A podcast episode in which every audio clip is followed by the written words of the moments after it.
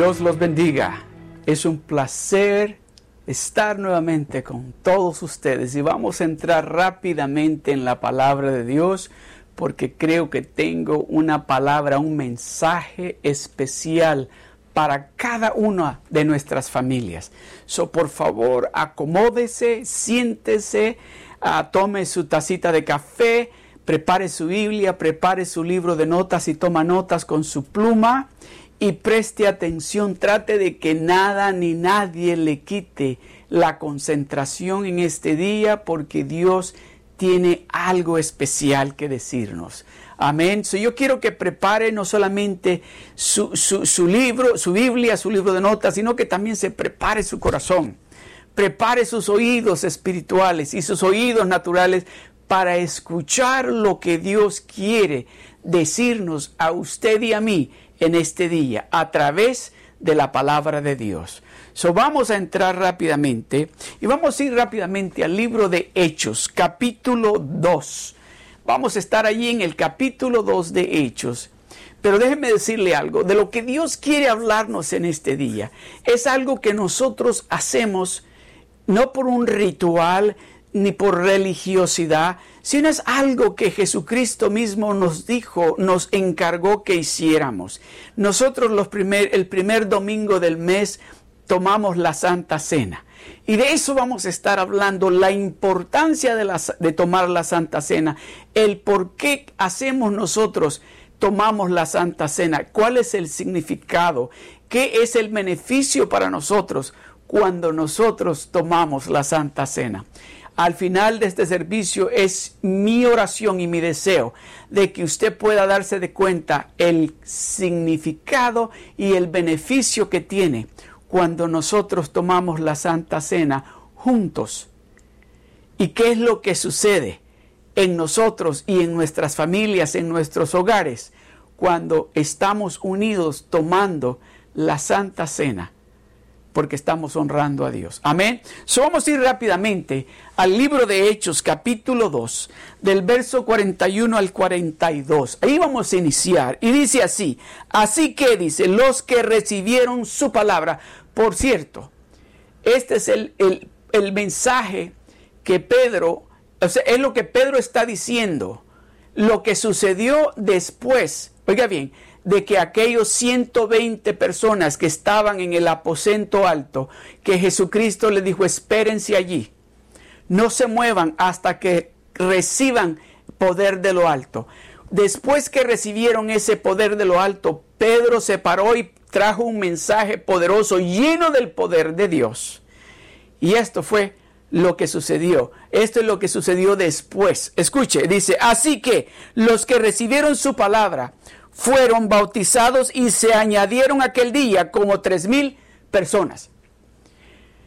Después de ese momento que el poder de Dios descendió sobre de los 120, dice que Pedro se paró lleno del poder de Dios, predicó ese mensaje que dice que, oiga bien, así que los que recibieron su palabra fueron bautizados, dice, fueron bautizados aquellas personas que recibieron su palabra los que recibieron la palabra fueron bautizados, oiga esto, fueron bautizados y se añadieron aquel día tres mil personas.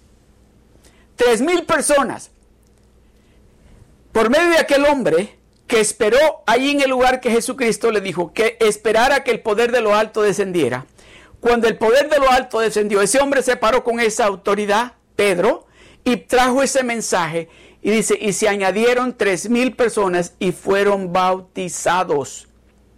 Pero lo que quiero hablarle en este día es lo que sucede después.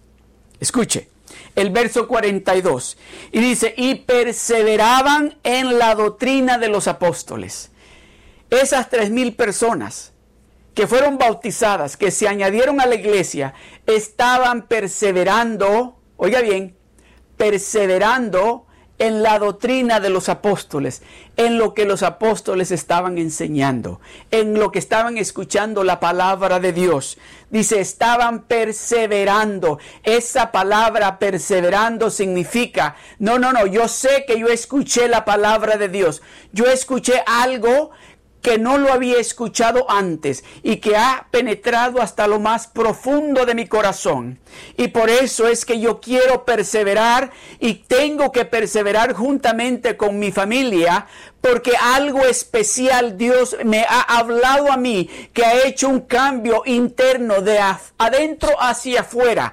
Yo no soy la persona que antes era, yo soy una persona totalmente diferente. Eso de eso se está refiriendo. Que cuando ese cambio interno viene y sucede, estaban perseverando en la palabra, en la doctrina de los apóstoles. Estaban creyendo la palabra de Dios. Y no importaba quién le decía la familia o qué escuchaban en las noticias o qué escuchaban del mundo. Estaban ellos perseverando solamente en la palabra que estaban escuchando a través de los apóstoles, a través del pastor. Algo hermoso sucede acá. Y dice, estaban en la comunión unos con otros, perseverando en la doctrina de los apóstoles, perseverando en la unión unos con otros y perseverando en el partimiento del pan y en las oraciones.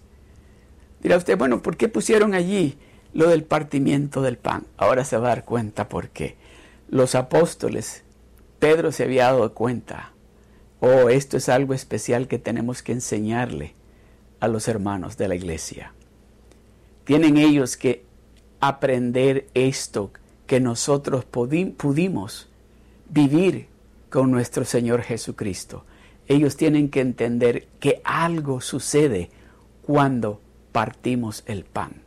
Lo maravilloso de partir el pan. El misterio de partir el pan. De eso es que voy a estar hablando. El misterio de partir el pan. De eso es que voy a estarles hablando por un momento.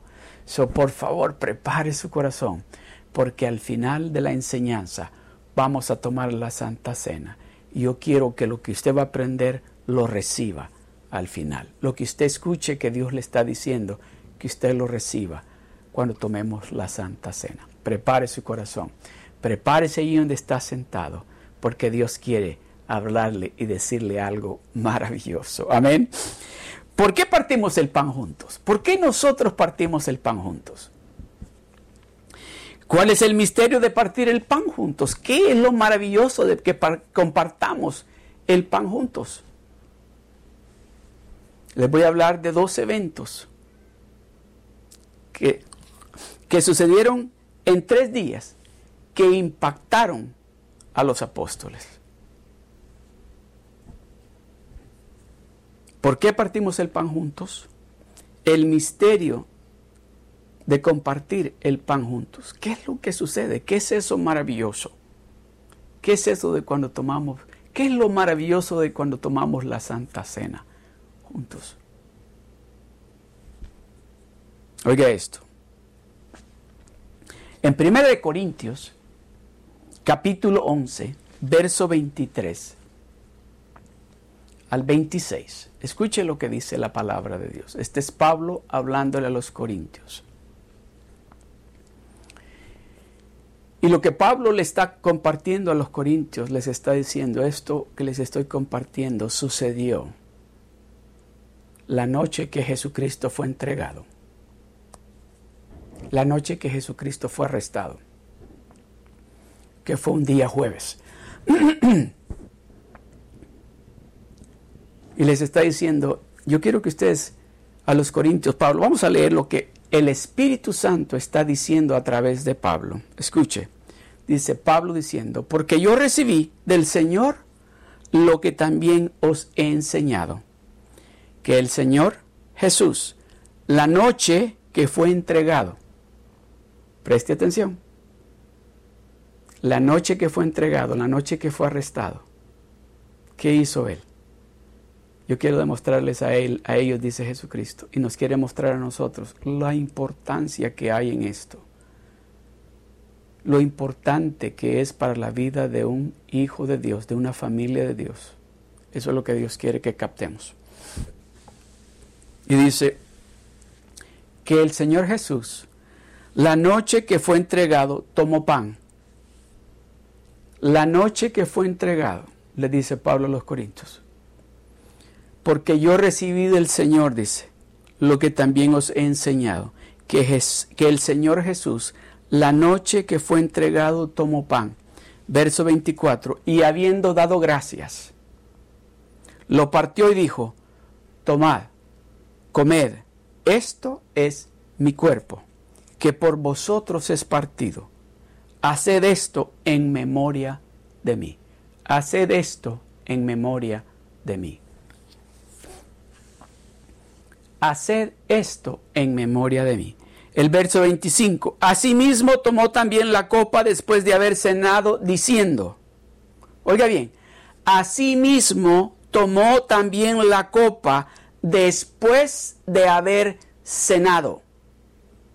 Primero les dio, les dio el pan y les dijo, tomad, este es mi cuerpo, que por vosotros es partido. Haced esto en memoria de mí. Después de eso dice, cenaron. Y después que cenaron, él tomó la copa, dice. Asimismo tomó también la copa después de haber cenado, diciendo, Jesucristo dijo, esta copa es el nuevo pacto en mi sangre. Haced esto todas las veces que la bebieres en memoria de mí. En memoria de mí. Cada vez que tomes esta copa de jugo de uva o el vino, dice, haced esto en memoria de mí. El verso 26. Así pues, todas las veces que comieres este pan, preste atención. Así pues, que todas las veces que comieres este pan y bebieres esta copa, la muerte del Señor anunciáis hasta que Él venga. Aleluya. Tres días más tarde, tres días más tarde, después del día jueves que Jesucristo fue entregado, que fue arrestado, pero la noche, esa noche, dice, esa noche que Jesucristo fue arrestado, Él tomó pan y les dijo, coman tomó vino y le dijo, tomen, hagan esto siempre en memoria de mí. Tres días más tarde de ese día, que fue jueves, tres días más tarde, fue el día domingo. El día domingo, escuche lo que dice en Lucas capítulo 24. Estos eventos estos dos eventos que estoy compartiendo a ustedes en el libro de Primera de Corintios y en el libro de Lucas fueron dos eventos que marcaron algo en los apóstoles y en los discípulos que ellos continuaron haciendo porque se dieron de cuenta que había un misterio cuando ellos compartían estos alimentos, este pan y este vino. Preste atención. Lucas 24, capítulo 12 al 24 del verso 12 al 35 dice, pero levantándose Pedro, corrió al sepulcro y cuando miró dentro vio los lienzos solos y se fue a casa maravillándose de lo que había sucedido. El verso 13, y he aquí dice, dos de ellos iban el mismo día a una aldea llamada Imaos, que estaba a 60 estadios de Jerusalén. Dos de ellos que iban el mismo día, el mismo día domingo, el mismo día que Jesucristo resucitó, el mismo día que Pedro había ido a la tumba y había regresado maravillado de lo que había visto. Ese mismo día iban dos hombres camino a Emaos, dice, que estaba como unos 60 estadios de Jerusalén, iban caminando. Preste atención. Preste atención. Iban caminando, pero el verso 15 dice, sucedió que mientras hablaban esos dos hombres y discutían entre sí, caminaban, hablaban y discutían entre sí, Jesús mismo se acercó y caminaba con ellos. Jesucristo se acercó y caminaba con ellos.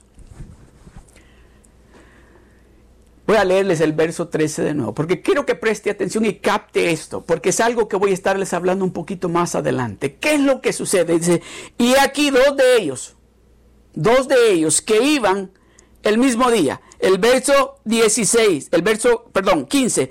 Y sucedió que mientras hablaban y discutían entre sí, Jesús mismo se acercó y caminaba con ellos. Ya no eran dos, ya eran tres. ¿Verdad que sí? Jesucristo caminaba con ellos. El verso 16, mas los ojos de ellos estaban velados o vendados, para que no le conociesen. Lo vieron, caminó con ellos y no lo conocieron. Escuche esto. Y les dijo, Jesucristo va caminando con ellos. Ellos van por ese camino que van a, a esa ciudad, a ese pueblo. Y Jesucristo les pregunta, ¿Qué pláticas son estas que tenéis entre vosotros mientras camináis? ¿Y por qué estás tristes? ¿Qué pláticas son estas que tenéis entre vosotros y por qué estás tristes? ¿Qué pláticas son las que ustedes están teniendo en su casa y por qué ustedes están tristes? ¿Qué son esas cosas que ustedes están platicando en su casa y por qué están tristes? La pregunta que le hace Jesucristo a los apóstoles. No se habían dado cuenta quién era Él. No se habían percatado quién era Él. ¿Sabe lo que sucede? Escuche, voy a seguir leyendo. Respondiendo uno de ellos que se llamaba Cleofas, le dijo, ¿Eres tú el único forastero en Jerusalén que no ha sabido las cosas que en ella han acontecido en estos días? En otras palabras, ¿eres tú el único que no se ha dado cuenta de lo que pasó en Jerusalén en estos días? Y les, les contesta Jesucristo. Aleluya. Entonces Él les dijo, ¿qué cosas? Jesucristo sabía, todo. Jesucristo sabe todo. Él sabe, todo lo que está sucediendo en su casa. Él sabe todo lo que ha sucedido anteriormente. Y Él sabe todo lo que va a suceder. Pero Él quiere que nosotros le digamos. Por eso le dice, ¿qué cosas? ¿Qué cosas? Y ellos le dijeron. Después que le pregunta Él, ¿Por qué están tristes? ¿De qué están hablando ustedes? Les dice, ¿qué, qué, cosas? ¿Qué cosas están ustedes hablando? Y ellos le dijeron, de Jesús Nazareno, que fue varón profeta, poderoso en obra y en palabra delante de Dios y de todo el pueblo, y cómo le entregaron los principales sacerdotes y nuestros gobernantes a sentencia de muerte, y le crucificaron, pero nosotros, le dice, pero nosotros, Pero nosotros esperábamos que Él era el que había de redimir a Israel. Y ahora, además de todo esto, hoy es ya el tercer día que esto ha acontecido. Se, escucha la tristeza, escucha el dolor, escucha usted, como se dice, el desánimo. Dice, nosotros creíamos que Él iba a ser el que iba a redimir a Israel. Y hace ya tres días que lo enterramos. Hace ya tres días que lo enterramos. Y nosotros creyendo que Él era el Mesías, que Él era el Hijo de Dios. Muchas veces nosotros nos encontramos en diferentes dificultades, problemas, problemas de salud, problemas financieros, problemas familiares. Estoy hablando con la iglesia de Dios. Y esos problemas son tan grandes que no podemos ver o sentir la presencia de Dios en el medio nuestro. Y Él está, en este momento, Él está presente ahí con usted. Y Él quiere dejarle saber a usted, como le hizo con estos hombres, que Él está en el medio nuestro. Vamos rápidamente al verso 25 del mismo capítulo 24 de Lucas. Entonces, Jesucristo dice, entonces les dijo, oh, insensatos y tardos para creer todo lo que los profetas han dicho. ¿Por qué no han creído todo lo que los profetas han dicho? Si ustedes lo han estado leyendo cuando están en la casa leyendo la Biblia, cuando están en la iglesia leyendo la palabra, ¿por qué no han creído lo que el Espíritu Santo les está diciendo? ¿Por qué han dudado? Y sigue y le dice, el verso 26, ¿no era necesario que el Cristo padeciera estas cosas y que entrara en su gloria? Sí, cuando todas esas, esto de la pandemia, de tal vez la enfermedad, de las diferentes dificultades y problemas, se nos olvida lo que Dios nos ha venido diciendo. Y empezamos, empieza a llegar la duda, la tristeza, la preocupación, porque se nos ha olvidado lo que Dios nos ha venido diciendo. Por eso Jesucristo le dice a estos dos hombres, les dice, insensatos y tardos de corazón para creer todo lo que los profetas han dicho. Se les ha olvidado lo que los profetas les han dicho a ustedes, lo que era y no que era necesario que el Cristo padeciera estas cosas y entrar en su gloria. Y luego el verso 27 dice, y comenzando desde Moisés y siguiendo por todos los profetas, les declaraba en todas las escrituras lo que de él se decía. No les dice, no les está diciendo yo, les está diciendo del Cristo, del Mesías, ¿no? Les empezó a hablar desde el principio de Génesis hasta Malaquías. Les empezó a decir todo lo que se habló del Cristo y aún así no lo pudieron entender. Y dice,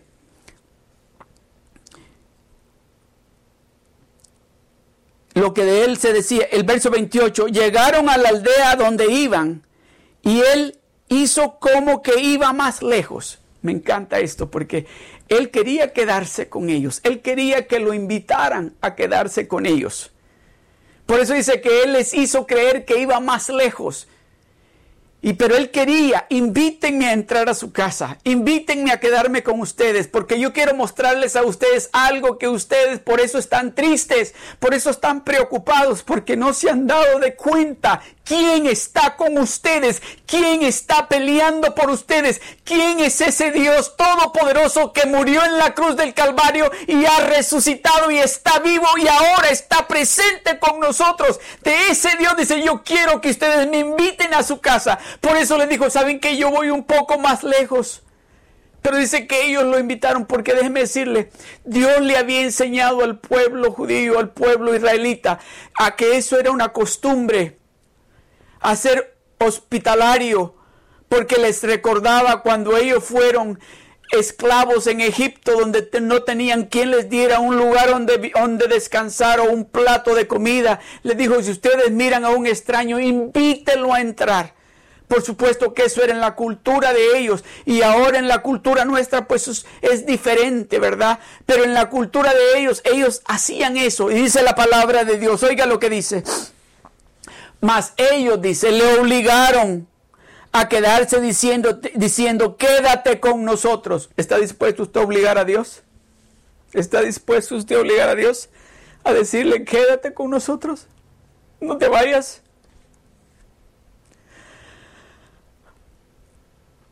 ¿Está dispuesto usted a decirle a Dios, Señor, quédate con nosotros? Quédate aquí con nosotros. Te necesitamos, necesitamos tu presencia. Dice, lo obligaron a quedarse diciéndole, quédate, quédate con nosotros. Porque se hace tarde y el día ha declinado. Entró pues a quedarse con ellos. Dice, y Jesucristo entró a quedarse con ellos. El verso 30 dice, y aconteció. El verso 30 dice, y aconteció que estando sentados, esto que yo quiero hablarles, de esto es que yo quiero que usted se dé cuenta. Ahí está el misterio, lo maravilloso del partimiento del pan, de la Santa Cena. Y aconteció, dice, que estando sentado con ellos a la mesa, tomó el pan y los bendijo. Y lo bendijo, lo partió y les dio. El verso 31. Entonces les fueron abiertos los ojos y le reconocieron. En el momento que él partió el pan, lo bendijo y le dio a ellos, dice, entonces les fueron abiertos sus ojos y le reconocieron. Ese es el misterio. De que cuando nosotros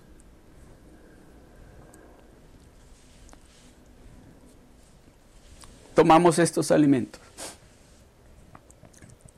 no lo hacemos, como les decía al principio, como una cosa religiosa o un hábito o algo que hacemos, que practicamos. No, lo hacemos porque es algo que sabemos que Dios quiere que miremos que no estamos solos, que Él está presente. Ese fue el plan, ese fue lo que Jesucristo empezó a hacer cuando hizo el día jueves, un día antes, la noche que lo entregaron. Dice que Él tomó pan. Allí inició.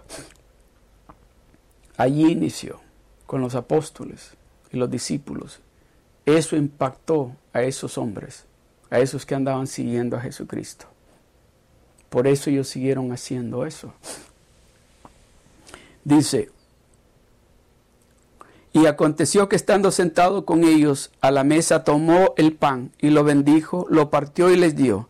Entonces les fueron abiertos los ojos y les reconocieron, mas él se desapareció de su vista y, se decían el uno al otro, ¿no ardía nuestro corazón en nosotros mientras nos hablaba en el camino y cuando nos abrió las escrituras? Dice, no, no sentíamos nosotros algo especial en nuestro corazón cuando Él nos hablaba y nos hablaba, nos leía las escrituras. Algo especial en nuestro corazón.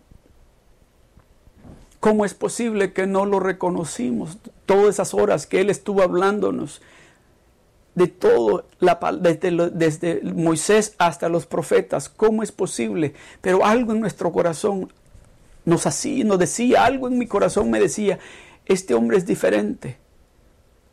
Está hablándonos algo que no sé qué es lo. Dice, por eso dice, dice, ¿No ardía nuestro corazón en nosotros mientras nos hablaba en el camino y cuando nos abría las escrituras? Y luego el verso 33 dice, y levantándose en, en la misma hora, volvieron a Jerusalén y hallaron a los once reunidos. Estos hombres regresaron a Jerusalén y dice, y hallaron a los once apóstoles reunidos. El verso 35 dice, entonces ellos contaban las cosas que les habían acontecido en el camino y cómo le habían reconocido al partir el pan. Les están explicando a los once apóstoles cómo ellos habían experimentado el misterio o lo, maravilloso que sucede cuando compartimos la Santa Cena, cuando partimos el pan. Y dice, y dice, entonces ellos contaban las cosas que les habían acontecido en el camino y cómo le habían reconocido al partir el pan. Los apóstoles Déjenme decirles algo. Los apóstoles sabían y habían aprendido algo que sucedía cuando partían el pan, cuando estaban juntos, cuando estaban compartiendo es la Santa Cena. Ellos sabían. Por eso dice en el libro de Hechos, Pablo está hablando aquí, dice en el capítulo 20, muchos años más tarde, después de la muerte y resurrección de Jesucristo, muchos años más tarde, Pablo está reunido, dice, el primer día de la semana. El primer día de la semana es el domingo. El primer día de la semana, reunidos los discípulos para partir el pan. ¿Para qué estaban reunidos los discípulos? Para partir el pan. Repita conmigo, el día domingo nos reunimos para partir el pan. Repita conmigo, el día domingo nos reunimos para partir el pan. Pablo les está diciendo acá, dice, el primer día de la semana, que es el día domingo, reunidos los discípulos de Cristo, los discípulos somos nosotros. Y estamos reunidos para partir el pan. ¿Qué es lo que vamos a hacer este día? Aleluya, en un momento. Vamos a compartir el pan. ¿Cuál es el misterio que hay al partir el pan juntos? Juan capítulo 6. Vamos a leer ahí. Juan capítulo 6, el verso 48 al 53. Dice así, Jesucristo hablando, dice, yo soy el pan de vida. ¿Quién es el pan de vida? Jesucristo. Él dice, yo soy el pan de vida. Él dice, yo soy el pan de vida. Vuestros padres comieron el maná en el desierto y se murieron. Vuestros padres comieron el maná en el desierto y murieron, dice. Este es el pan que desciende del cielo, para que el que de él come no muera. Dice, este, está hablando de él. Es el pan que desciende del cielo para que, eh, para que el que de él coma no muera para que el de para que el que de él coma no muera. 51.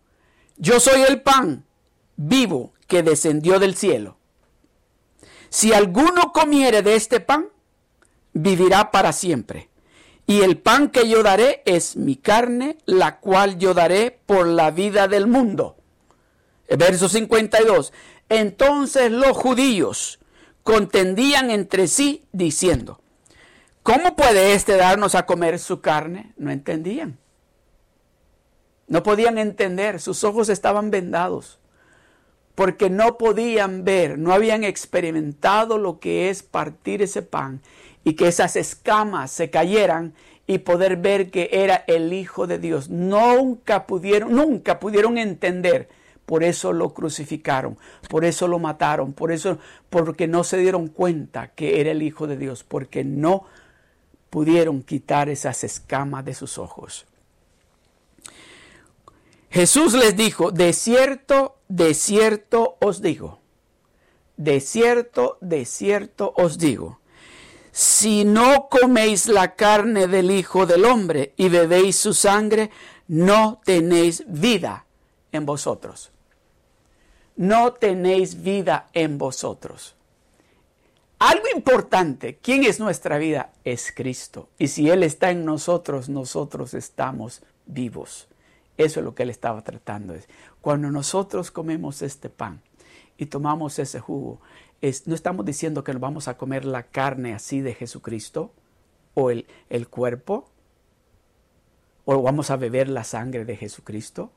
No, es, estamos diciendo de que es espiritualmente cuando tomamos este pan y tomamos este jugo de la uva, estamos creyendo nosotros que está Jesucristo y estamos haciendo, recordándonos a nosotros como familia el sacrificio que Él hizo por nosotros y que ahora Él mora en nosotros. Si usted sigue leyendo en este mismo capítulo, muchos de los discípulos dice que se fueron porque no entendieron. Eso dice, no entendemos. Y Jesucristo aquí no está diciendo que somos caníbales, sino que está diciendo que, que, está hablando de algo espiritual. Pero cuando está esa venda que todavía no nos deja ver lo espiritual, solo vemos en lo natural, no vamos a entender y a captar este misterio que Dios tiene y quiere revelarnos a nosotros. Jesús quiere mostrarse no solamente a ciertas personas como lo hizo con estos dos hombres, ¿verdad? ¿Se recuerdan que se encontró con esos dos hombres, los vio caminando, los vio tristes, los vio preocupados, los vio hablando cosas que dijo él, Ah, se les olvidó todo lo que han escuchado, el tiempo que yo estuve con ellos, todo lo que yo les estuve hablando, ya se les olvidó, ya se les olvidó todo lo que yo les enseñé. Por eso fue que a esas dos personas él llegó. Escuche lo que dice Mateo 18, 20. Dice, porque donde dos o tres se reúnen en mi nombre, allí estoy yo en medio de ellos. Porque donde dos o tres se reúnen en mi nombre, allí estoy yo con ellos, en medio de ellos. Dice. Esos dos hombres iban caminando solitos, tristes, preocupados, y ahí llegó él. Tal vez usted está en su casa preocupado, triste, afligido, con miedo, sin esperanza, tal vez se siente, y el que está presente, ahí con usted, les está diciendo, porque donde dos o tres se reúnen en mi nombre, porque donde dos o tres se reúnen en mi nombre, ¿qué es lo que estamos haciendo ahora en nuestros hogares? Nos estamos reuniendo en el nombre de Jesús en nuestros hogares para escuchar la palabra de Dios. Pero el que queremos darle la gloria y la honra es a nuestro Salvador, a nuestro Dios. So nos reunimos, tal vez dos ahí en su casa, tal vez tres, tal vez cuatro, tal vez sea más su familia, que están reunidos ahí en este momento. Pero Dios quiere dejarles saber que a donde están dos o tres reunidos en el nombre de Él, Él está allí presente. Él quiere estar allí en su casa, con su familia, con usted. Escuche lo que sigue. Por eso este misterio es llamado la Santa Cena. Por eso esto maravilloso es llamado la Santa Cena. Con esto vamos a, a concluir y vamos a tomar la Santa Cena. So prepárese porque vamos a tomar la Santa Cena juntos. So si tiene ahí la galletita, si tiene allí el, el vasito con jugo de uva, prepárese Amén. Vamos a tomar la Santa Cena. Pero quiero leerles lo que dice aquí en el libro de Hechos, el capítulo 2. Vamos a regresar al libro de Hechos, capítulo 2, verso 46 al 47. Escuche lo que dice. Y perseverando unánimes, y perseverando unánimes cada día en el templo. Y perseverando unánimes cada día en el templo Todavía nosotros no podemos ir al templo, pero pronto vamos a ir al templo y vamos a ir, si usted quiere ir todos los días, todos los días vamos a ir al templo. Y vamos, y perseverando unánimes cada día en el templo y partiendo el pan en las casas. Y partiendo el pan, se reunían en la iglesia y después se iban a los hogares y a partir el pan. Y partiendo el pan en las casas, comían juntos con alegría. Aleluya. Eso es lo que Dios quiere hacer. Eso es lo que Dios quiere establecer en su iglesia. Que estemos en el templo reunidos todo el tiempo que podamos y que estemos en nuestros hogares juntos, unidos, unánimes, compartiendo ese pan que va a abrir nuestros ojos espirituales y que va a abrir nuestros ojos de nuestro entendimiento para que podamos captar y entender los planes que Dios tiene para estos días, para estos tiempos, para nosotros como familias. Dios quiere y quiere algo especial para nosotros. Dice, comían juntos con alegría y sencillez de corazón, alabando a Dios, alabando a Dios y teniendo favor con todo el pueblo. Estaban en el templo todos los días, iban a las casas a partir el pan, tenían favor con el pueblo y estaban alabando a Dios todo el día. Esto es lo que Dios quiere hacer. Cuando eso empiece a suceder en nuestros hogares, en nuestras familias, que podamos estar en el templo, que podamos compartir esta santa cena en nuestros hogares y que nuestros familiares puedan estar ahí con nosotros y compartir este pan con nosotros. Déjeme decirle, esto es lo que va a suceder.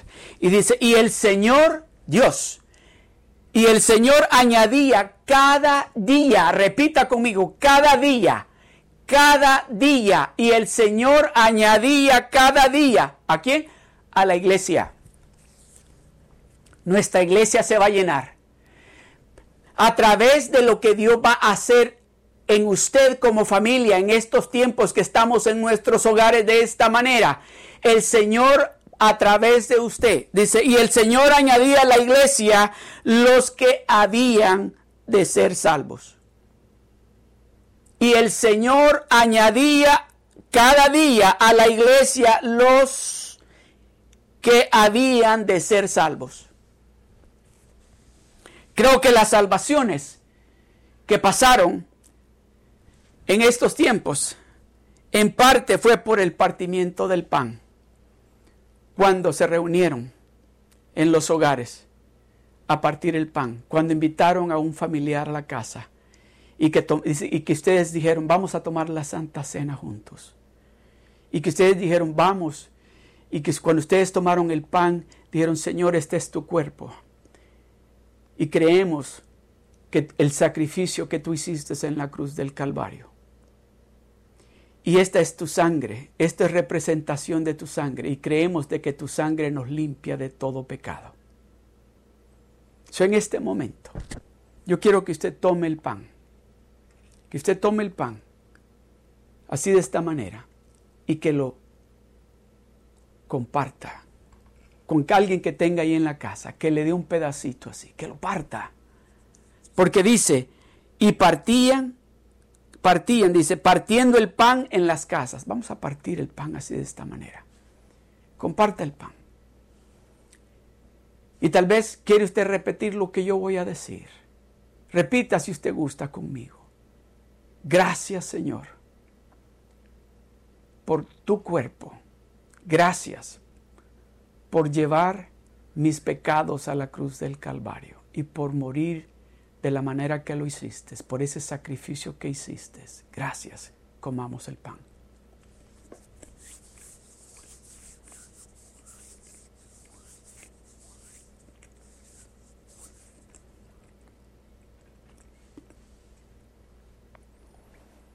Luego tome el jugo.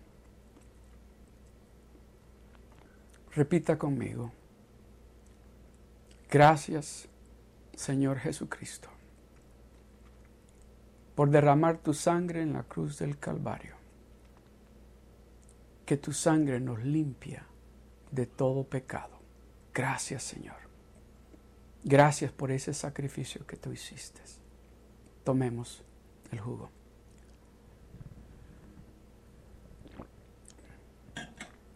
Cierren sus ojos. Padre, gracias te damos, Señor. Gracias, Padre. Señor, que en este momento, Padre,